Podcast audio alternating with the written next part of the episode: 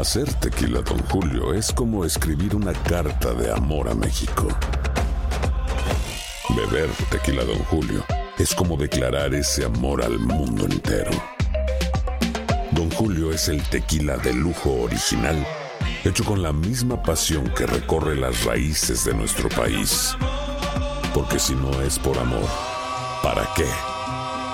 Consume responsablemente. Don Julio Tequila, 40% alcohol por volumen, 2020. Importado por Diageo Americas, New York, New York. Boost Mobile tiene una gran oferta para que aproveches tu reembolso de impuestos al máximo y te mantengas conectado. Al cambiarte a Boost, recibe un 50% de descuento en tu primer mes de datos ilimitados. O, con un plan ilimitado de 40 dólares, llévate un Samsung Galaxy A15 5G por $39.99. Obtén los mejores teléfonos en las redes 5G más grandes del país. Con Boost Mobile, cambiarse es fácil. Solo visita boostmobile.com. Boost Mobile, sin miedo al éxito. Para clientes nuevos y solamente en línea, requiere AroPay. 50% de descuento en el primer mes requiere un plan de 25 dólares al mes. Aplican otras restricciones. Visita boostmobile.com para detalles. Si no sabes que el Spicy McCrispy tiene Spicy Pepper Sauce en el pan de arriba y en el pan de abajo, ¿qué sabes tú de la vida? Para, pa, pa, pa. ¿Quieres regalar más que flores este Día de las Madres? The Home Depot te da una idea. Pasa más tiempo con mamá plantando flores coloridas, con macetas y tierra de primera calidad para realzar su jardín. Así sentirá que es su día todos los días. Llévate tierra para macetas Bigoro por solo $8.97 y crece plantas fuertes y saludables dentro y fuera de casa. Recoge en tienda y sigue cultivando más momentos con mamá en The Home Depot. Haces más, logras más. Más detalles en homedepot.com diagonal. This Father's Day, Lowe's celebrates dads who get things done. Bike tune ups to engine overhauls, those dads need a tool like Craftsman. And now, Craftsman is at home at Lowe's. Found in garages and toolboxes across the country, Craftsman's the tool weekend warriors and pros alike rely on. If your dad's one of those guys, give him Craftsman this Father's Day for a memory and a tool he'll hold on to for a lifetime. The perfect Father's Day gift of Craftsman starts with Lowe's. Euforia Podcast presenta Epicentro con el periodista León Krause.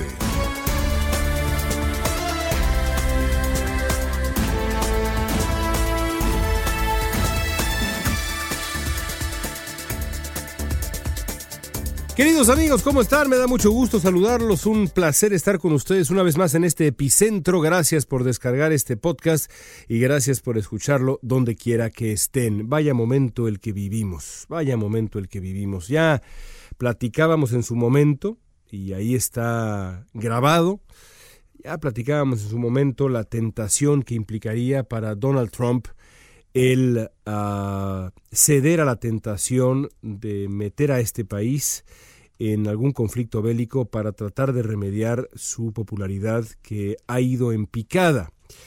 Eh, lo platicábamos en función de un potencial ataque terrorista en Estados Unidos, decía yo, en este mismo epicentro y también en otros foros, incluido el Universal, en la columna que tengo el gusto de escribir ahí en ese periódico mexicano los, los lunes, que eh, ese, ese el, el, el de un escenario terrorista y la potencial reacción de Donald Trump y de eh, la gente que lo rodea era y sigue siendo desde mi punto de vista el escenario de pesadilla para los próximos meses y años porque un ataque terrorista justificaría a los ojos de Trump y de su gente buena parte de la retórica nativista, del prejuicio racista, etnonacionalista, aislacionista que eh, Donald Trump ha puesto en práctica desde la eh, mismísima campaña electoral del 2016 y mm, las consecuencias serían sin duda muy, pero muy graves. Y platicábamos del precedente que existe para algo así,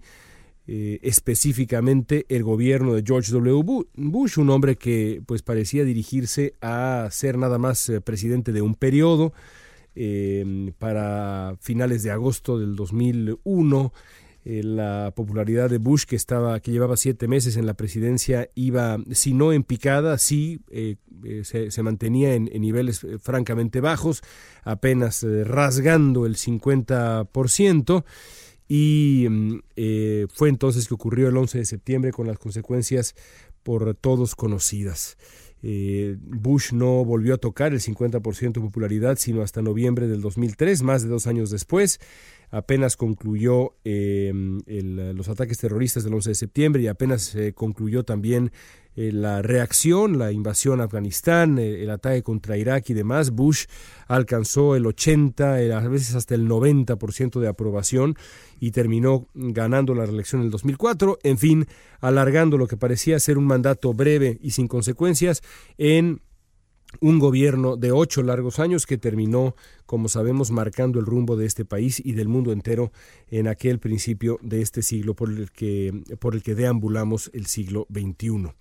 Y con ese precedente es que decíamos en su momento que eh, era peligroso y, pues eh, con cierto temor reflexionábamos sobre lo que podría ocurrir en caso de un atentado terrorista que justificara esta, esta retórica nativista. Bueno, eh, y desatara al monstruo militarista, belicista que hay en este país, que habita también en una parte, a veces pensaría uno recóndita, pero a veces más bien parece que está ahí listo para subir a la superficie y levantar la cabeza ese, ese, ese monstruo em, que tiene una propensión tan clara a, la, a ceder a la tentación del, del, ejercicio militar. Bueno, eh, no ocurrió un ataque terrorista, pero, pero ocurrió ese ataque con, con armas químicas que derivó a su vez en la ataque contra la base aérea en Siria, los 59 misiles Tomahawk enviados y ahora, y de ahí la reflexión, y ahora estamos aquí a principios de esta semana cuando grabamos Epicentro, con el eh, enorme portaaviones Carl Vinson de em, Estados Unidos eh, rumbo a la península coreana y llenos de dudas, llenos de preguntas, porque lo cierto es que todo puede ocurrir. En parte creo que lo que intentó hacer Donald Trump eh, al lanzar ese ataque mm, contra Siria, justo cuando en Estados Unidos estaba de visita el presidente chino Xi Jinping, es, ah, eh, digamos que tratar de promover esta imagen suya como un hombre mm, no solamente eh, impredecible, sino también como un hombre que entiende la valentía como eh, la, la, decisión a ejecutar ciertas medidas sin pensarlo demasiado. En otras palabras, quizá menos eh, rebuscadas, la mm, diferencia más clara, el contraste claro con Barack Obama, que se tomaba semanas, meses, años, a veces años para tomar una decisión de este calibre, que tuviera consecuencias de este calibre, eh, un golpe en la mesa de este tamaño, para Barack Obama era una decisión eh, que, merecía agonizantes eh, horas y horas y horas de discusión. Para Donald Trump, pues es lo contrario. Y Donald Trump quiere, está clarísimo, ser el anti-Obama en esto como en muchas otras cosas. Y por eso es que con el presidente chino en la Florida, ahí como su huésped, decide lanzar ese ataque contra Siria, quizá para decir, señores, aquí hay, como dicen los americanos, a new sheriff in town, hay un nuevo sheriff en el pueblo, y este sheriff tiene los dedos eh, largos y calientes y em, le gusta jalar del gatillo a la menor provocación, no como el sheriff anterior que se la pensaba y se la pensaba y se la pensaba. Aquí la cosa es distinta. En una de esas, en una de esas, y también hay que decirlo con toda claridad, las consecuencias de esta nueva estrategia que encabeza Donald Trump no son negativas. Hago una pausita para que, digamos, eh, eh, salgan de su sorpresa, porque pues parece que estoy eh, elogiando la aparente estrategia de Donald Trump.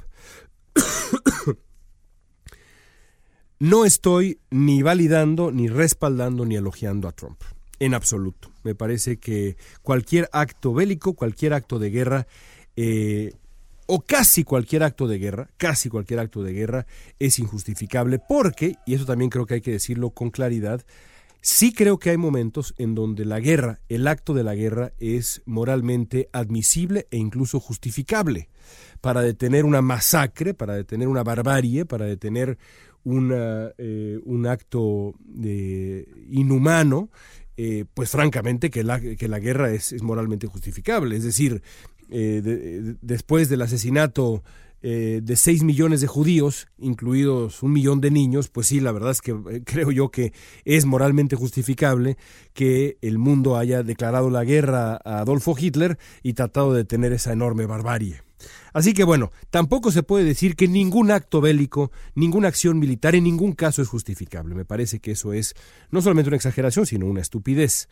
Pero no estoy ni de lejos justificando o respaldando a Donald Trump. Lo que estoy diciendo es que, sobre todo en función de Corea del Norte, no es imposible que el régimen de Pyongyang, el régimen norcoreano, eh, decida ahora, dado que Donald Trump ha dejado claro a qué grado es un hombre que toma decisiones eh, como las toma, eh, decida regresar con mucha mayor seriedad a la mesa de negociación.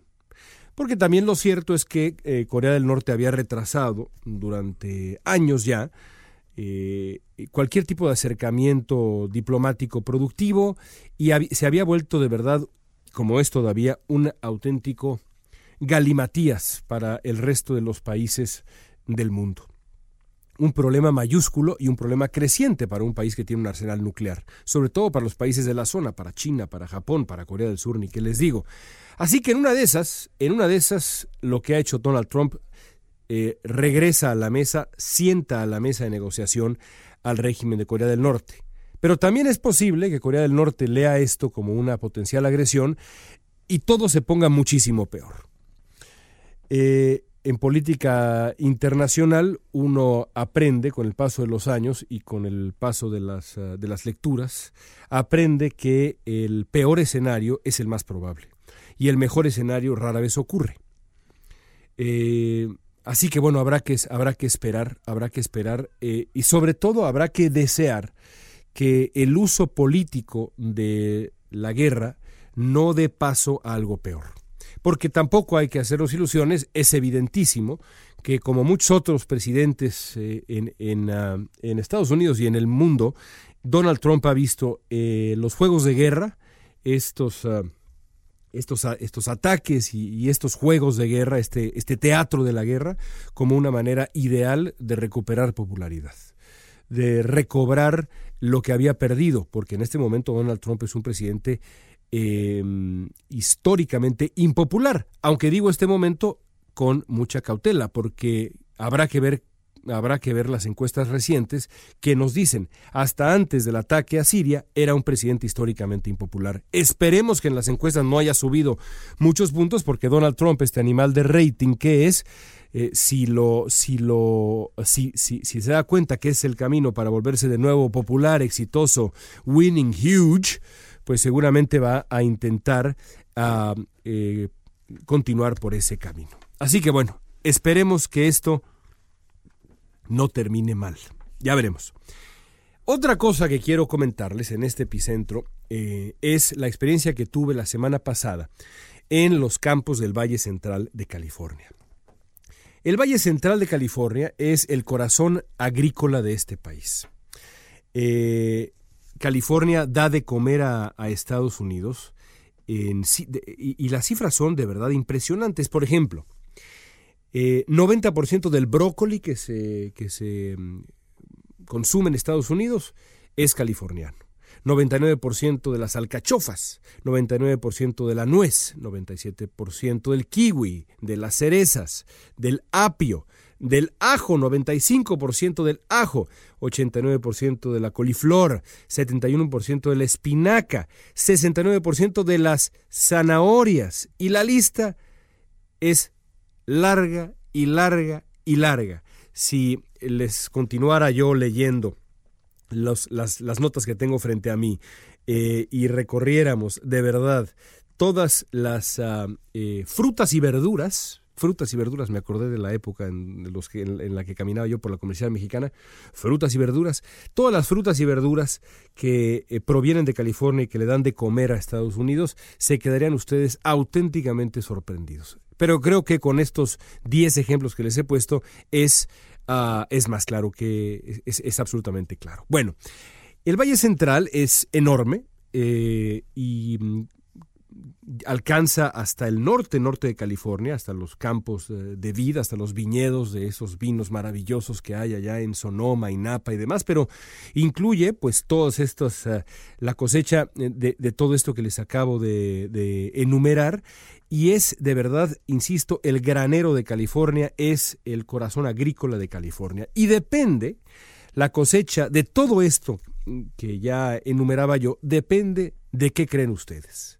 Pues evidentemente de la mano de obra inmigrante y en gran medida de la mano de obra indocumentada. Dos terceras partes de la, de la fuerza laboral de los campos agrícolas de California, del Valle Central, es indocumentada.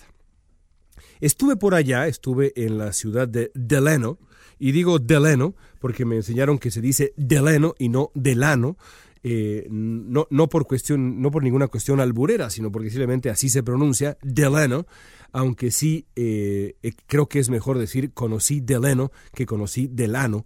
en el Valle Central. Francamente sí, no me parece que sea la mejor manera de decirlo, así que vamos a mantenerlos, vamos a mantenernos con este tono pues más cercano al inglés o a la manera como se pronuncia acá, Delano. Bueno, estuve en Delano, que además es una ciudad histórica histórica para eh, los campesinos eh, eh, inmigrantes porque fue ahí precisamente donde nació el gran movimiento de César Chávez en donde César Chávez realizó la famosa huelga de hambre a finales de los años 60, en donde nació en gran medida precisamente en los campos de, de vid, en los viñedos del, de Deleno, el um, United Farm Workers, el gran sindicato que sigue todavía en pie y, que, y que sigue siendo fundamental para el destino de los campesinos en California y en Estados Unidos en general. En fin, es de verdad un lugar histórico. Para mi gusto, es quizá el lugar que mejor eh, ilustra la, gran ola de la gran ola de inmigrantes, eh,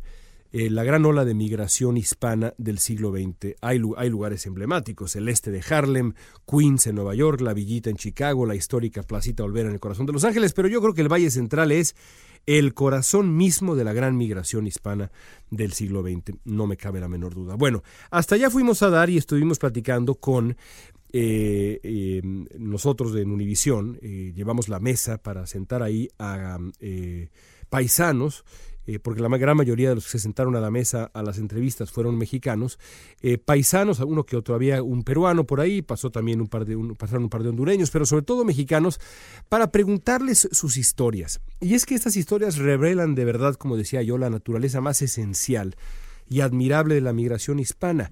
Me acuerdo, por ejemplo, de un hombre nacido en Jalisco que me contó que único, lo único que ha conocido él a lo largo de su vida es el campo. Comenzó a trabajar en los campos allá en Jalisco a los 3, 4 años de edad con su padre. Eh, hizo el viaje a Estados Unidos eh, años después, hace ya cuatro décadas, y echó raíces ahí en Deleno, donde ha trabajado en los viñedos. Me enseñó, por ejemplo, el desglose de su cheque semanal, las horas trabajadas, el sueldo que le pagan, el sueldo que le pagan por horas extra. Esa semana había ganado 840 dólares, 840 dólares. Es decir, 4 eh, por 8, 32, digamos, trabajando todo el mes, eh, hubiera ganado más o menos unos 3.500 dólares, más o menos, este paisano. Y me decía que ha dedicado la vida entera al campo. Al mismo tiempo me decía que sus hijos han estudiado y que no se van a dedicar al campo, pero con una disposición tan gozosa y tan seria y tan profunda, me decía, por ejemplo, regrese usted en la época de la cosecha de la uva, le matamos por ahí un animal, eh, llenamos unas hieleras de cerveza y la pasamos muy bien, yo lo invito a mi casa porque logró comprarse finalmente una casita en Deleno hace algunos años. Este hombre es la representación misma de la migración campesina a California. Y me, me dijo, le pregunté al final a él y a otros eh, campesinos eh, en el Valle Central, ¿qué le falta o qué no entiende Donald Trump de, em, de, de, esa comunidad? Y me, me dijo, bueno, me, me, dijo cosas, eh, primero que nada, y varios coincidieron, curiosamente, sin haber escuchado el testimonio del anterior, en que Donald Trump es un niño rico. Es un niño rico que no puede entender, no puede saber eh, del esfuerzo que representa el pasar ni media hora agachado con el sol quemando la nuca, llenando de uvas o de fresa, cesto tras cesto tras cesto, ¿no? canasta tras canasta, bote tras bote. Eso es una de las cosas que me dijeron y me llamó mucho la atención, porque nunca, ni en Sacramento, ni en San José, ni en Los Ángeles, nadie me había dicho, nadie me había hablado de Trump como un niño rico consentido. Eh, y me llamó la atención que fueran precisamente los campesinos quienes eh, encontraran ese ángulo, que me parece, pues la verdad, muy revelador. Por otro lado, eh, todos están convencidos de que ningún estadounidense, ya no se diga Donald Trump, ningún estadounidense estaría dispuesto a hacer lo que ellos hacen. y, todos aclararon y dijeron con toda claridad que es absolutamente eh, indignante que se les vea como ladrones, como violadores, como eh, ladrones de puestos de empleo. Ellos vienen a trabajar y solo a trabajar y punto y se acabó. Esa es la realidad que viven ellos y la realidad que viven eh, y van a vivir los dueños de las tierras, los dueños de estos campos, de los viñedos y de los sembradíos y demás en los próximos meses va a poner a prueba la teoría de la teoría nativista de Donald Trump porque eh, las, cifras que se conocen eh, revelan que eh, los, por ejemplo, en, Sonoma y en Napa, los dueños de esos viñedos, esos viñedos tan famosos y tan delicados, están preocupadísimos porque dicen, si no hay suficiente mano de obra, la cosecha se va a echar a perder, simple y sencillamente. Y esa es, digamos, la gran pregunta en este momento. ¿Afectará a la, a la cosecha del Gran Valle Central, del gran corazón agrícola de Estados Unidos, eh, la, la, política de Donald Trump. Muchos empresarios agrícolas están preocupadísimos y ven a Donald Trump con sospecha, aunque hayan votado por él, que seguramente muchos lo hicieron, por supuesto. Será una de las preguntas que habrá que, que, que, seguir en los próximos meses. ¿Cuál será la consecuencia, las secuelas de la agresiva retórica de Donald Trump eh, en función de la economía de California, específicamente de su agricultura. Es un tema absolutamente fascinante y ahí se los dejo para la reflexión. Bueno, se nos acaba el tiempo. Ya la próxima semana, a ver si con un poquito más de lo mismo, más de tiempo, le entramos a la tan interesante asunto de la Copa del Mundo eh, compartida entre México, Estados Unidos y Canadá. Ha sido polémico, a mí me gusta mucho la idea, pero bueno, ya tendrá que esperar, ya hablaremos de eso la próxima semana. Mientras tanto, amigos, cuídense mucho, gracias por escuchar Epicentro y hasta allá, hasta donde se encuentren, un fuerte abrazo. Esto fue Epicentro con el periodista León Krause.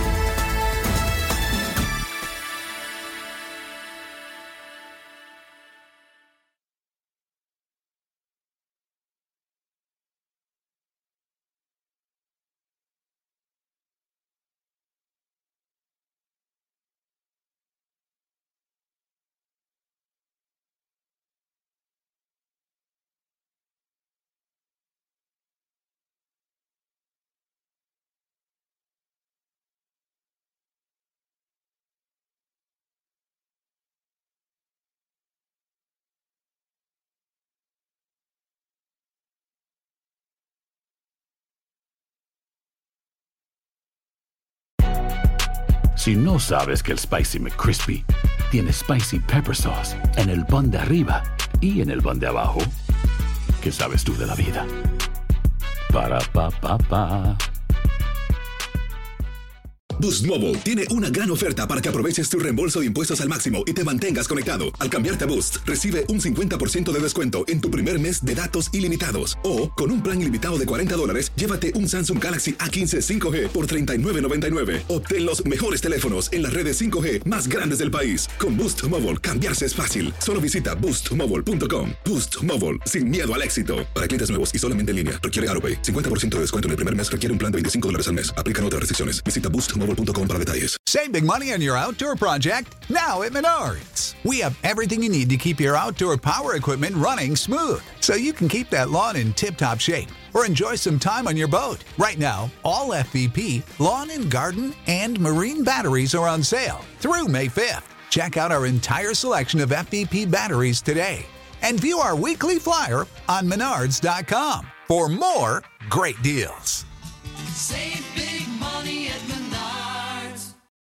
¿Quieres regalar más que flores este Día de las Madres? The Home Depot te da una idea. Pasa más tiempo con mamá plantando flores coloridas, con macetas y tierra de primera calidad para realzar su jardín.